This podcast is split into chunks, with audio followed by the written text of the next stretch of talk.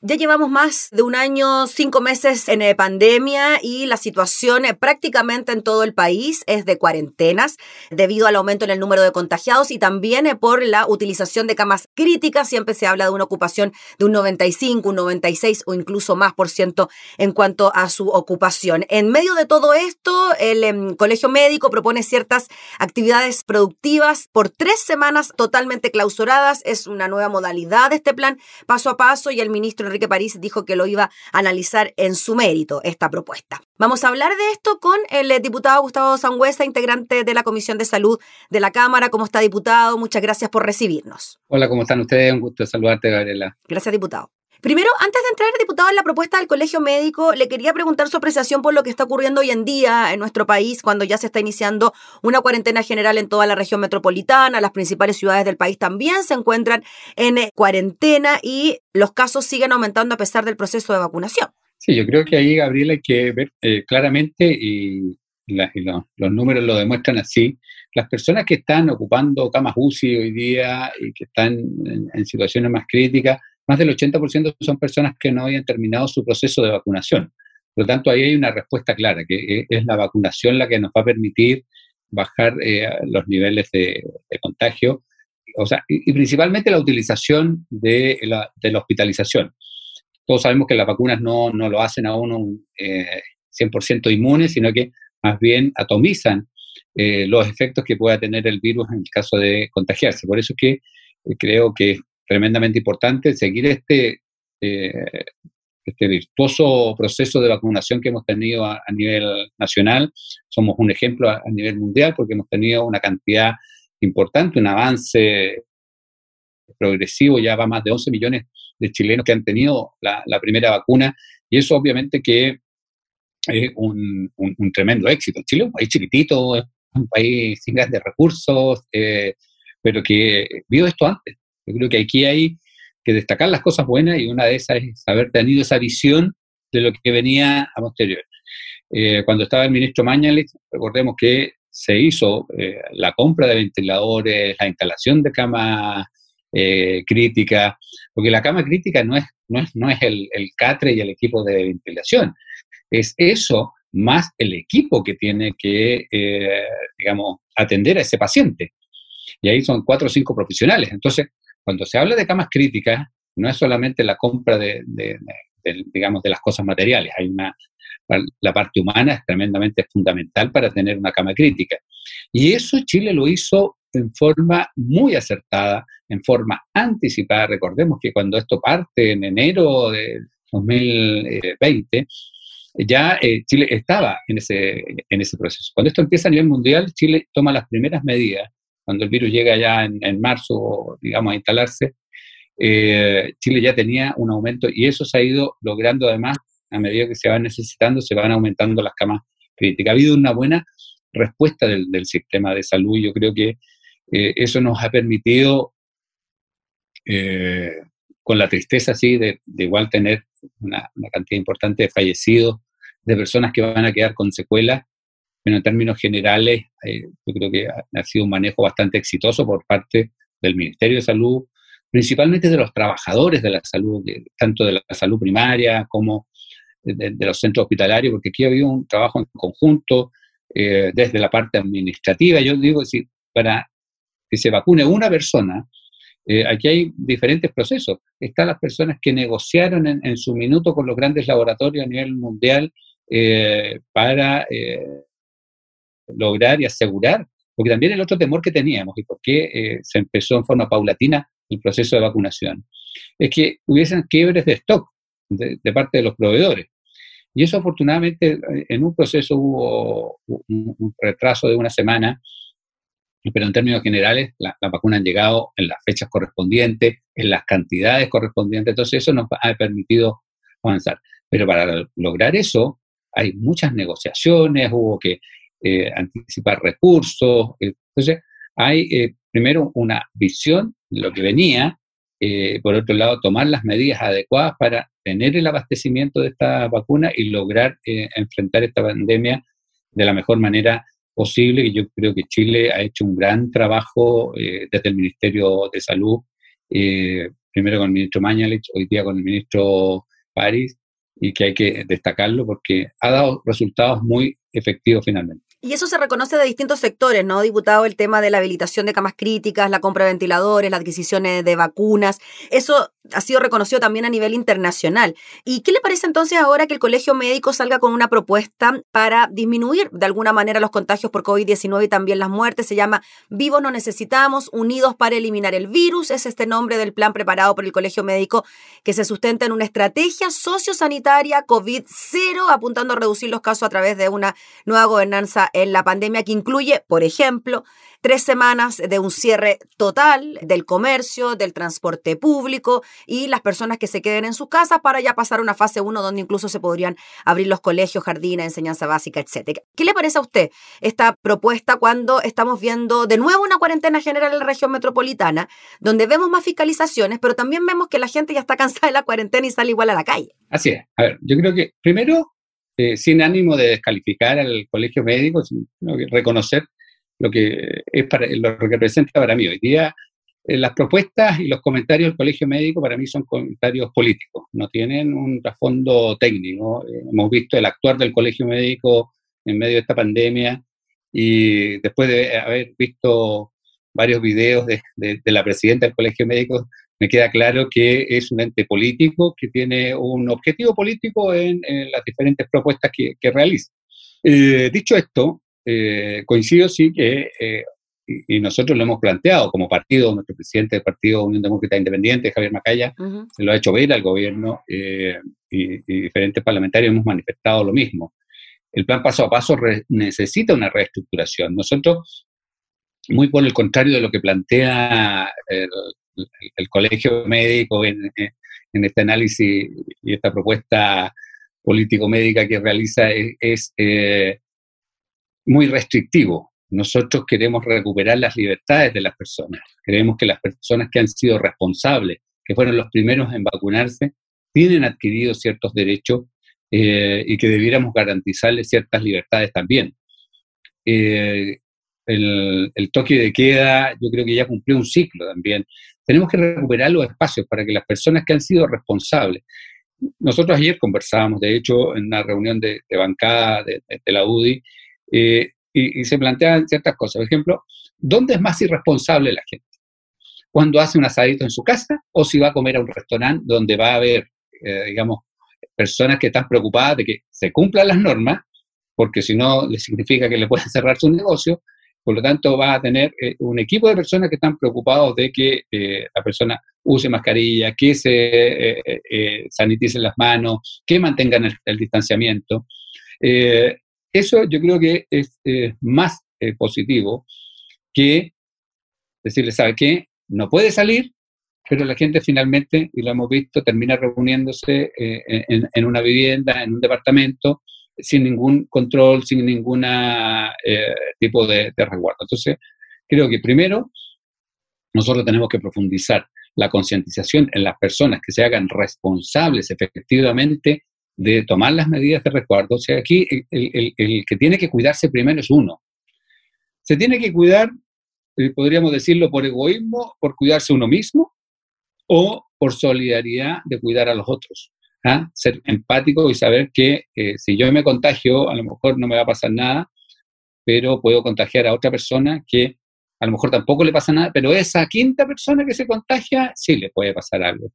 Y puede ser un ser muy querido para nosotros o para esa otra persona. Entonces, cuando logremos que los chilenos y chilenas seamos empáticos con el otro y no nos preocupemos solamente de nuestro propio mundo, sino que nos cuidemos por cuidar al otro, vamos a ir avanzando.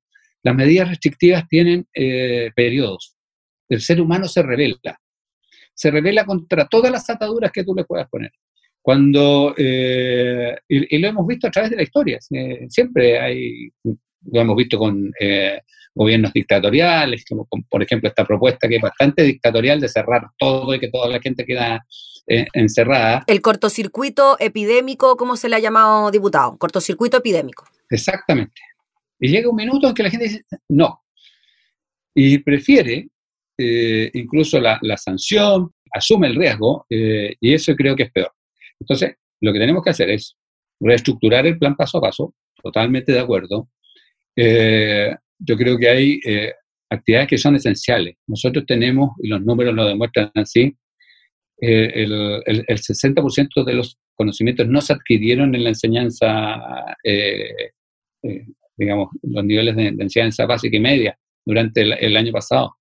No podemos permitir que esa brecha después en 10, 15, 20 años sea eh, uno de los efectos negativos de esta pandemia. ¿Usted estaría de acuerdo, disculpe diputado Sangüesa, usted estaría de acuerdo entonces que los colegios, por ejemplo, fueran considerados como actividades esenciales para que, independiente de la fase, pudiesen seguir funcionando? Absolutamente. Yo creo que, eh, mira, mi hijo estuvo trabajando en Estados Unidos en el, en el verano.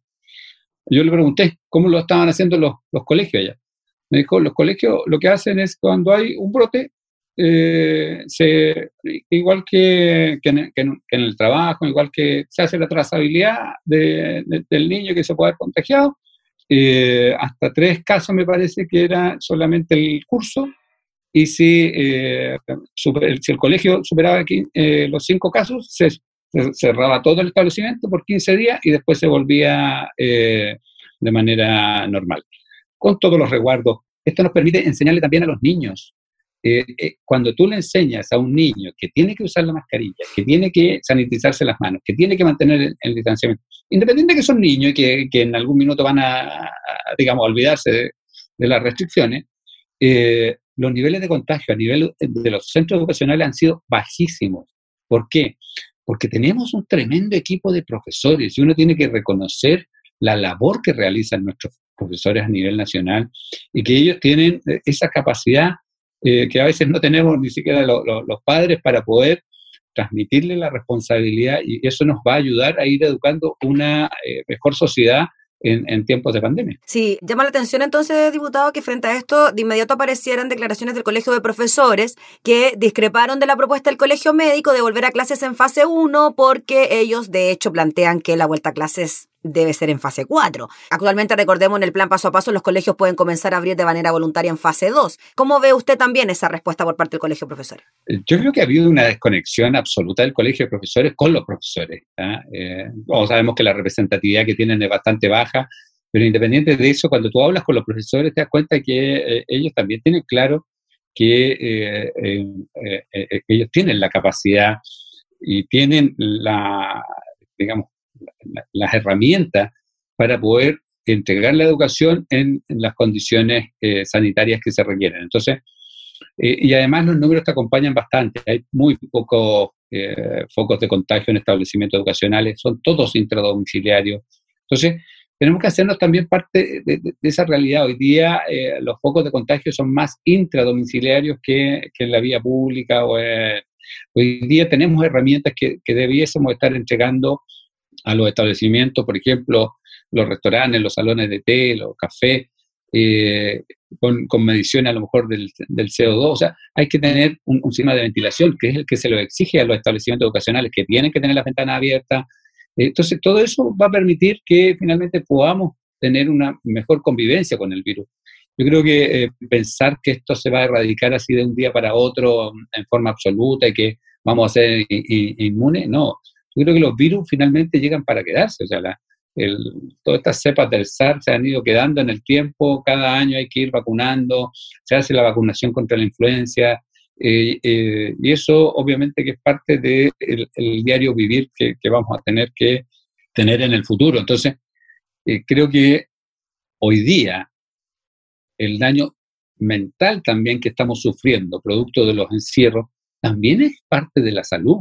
Entonces, si nosotros no damos los espacios para que la gente pueda desarrollar eh, e, esta nueva vida eh, en condiciones que eh, la salud mental, digamos, no sufra tantos efectos negativos como significa el, encierro muy prolongado o muy brutal, porque cuando tú también haces un, encierro que termina, como lo plantea el colegio médico, que termina siendo que tu, casa va a ser la cárcel, mm. no va a poder asomar la, la nariz. Entonces, eh, y además que eso eh, lo vimos al lado. Si Argentina hizo estas medidas de cuarentenas absolutas, totales y todo, y no funcionó.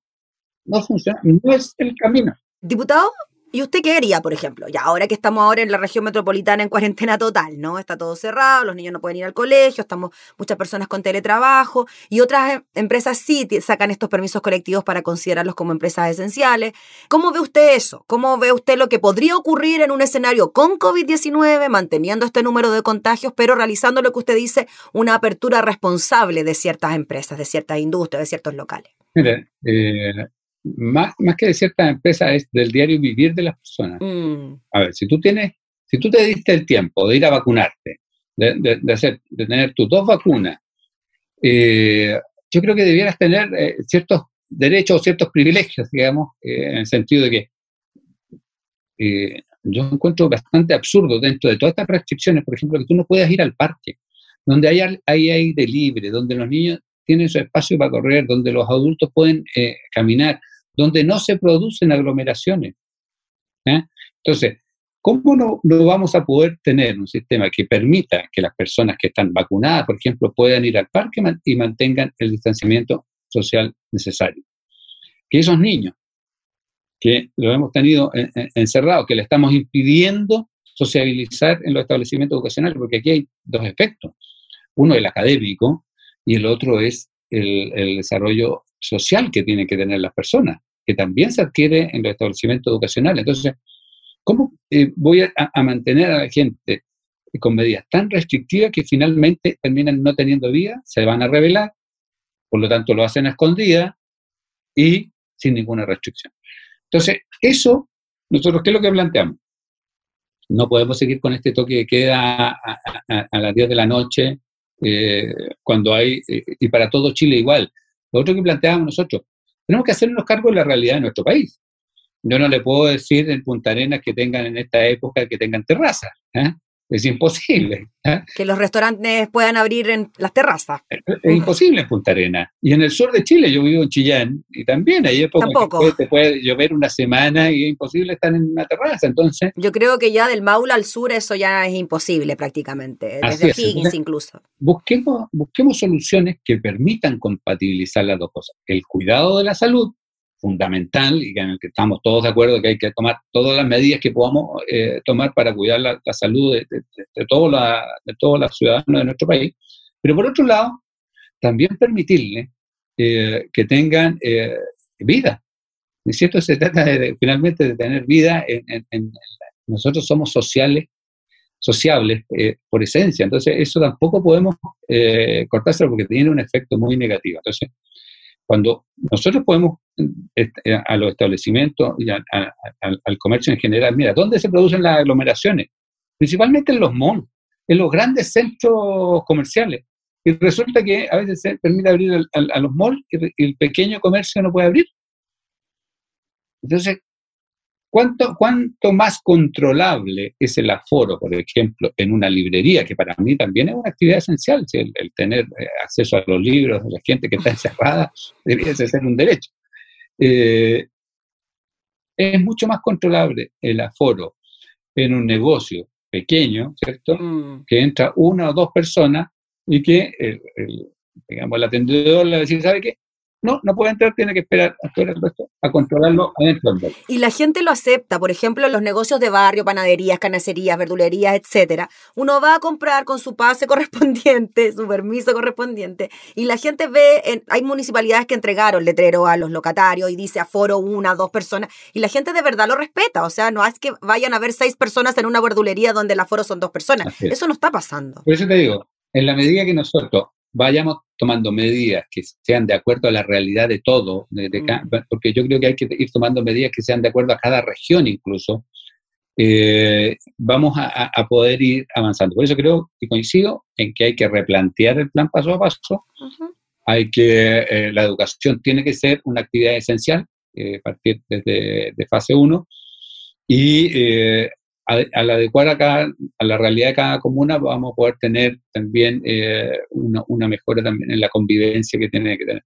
El, el, resto depende del, autocuidado, pero también cuando vas a un local, te ayudan y te obligan a mantener ese, ese, autocuidado. Diputado Cortito, lo último. El diario El Mercurio trae hoy un artículo que dice que expertos plantean que será necesario migrar a vacunas más efectivas en cortar los contagios para controlar el avance de la pandemia. Se dice que actualmente el 80% de las personas inmunizadas en Chile han recibido dosis de Sinovac, pero según cifras del mismo Ministerio de Salud, entre el 3 y el 9 de junio se detectaron 10.523 infectados que contaban con el esquema completo de vacunación, el 27% de los casos vacunados. ¿Cómo ve usted eso? ¿Usted cree que podríamos entonces introducir una nueva vacuna o una tercera dosis, por ejemplo, para quienes tenemos listo el esquema de vacunación?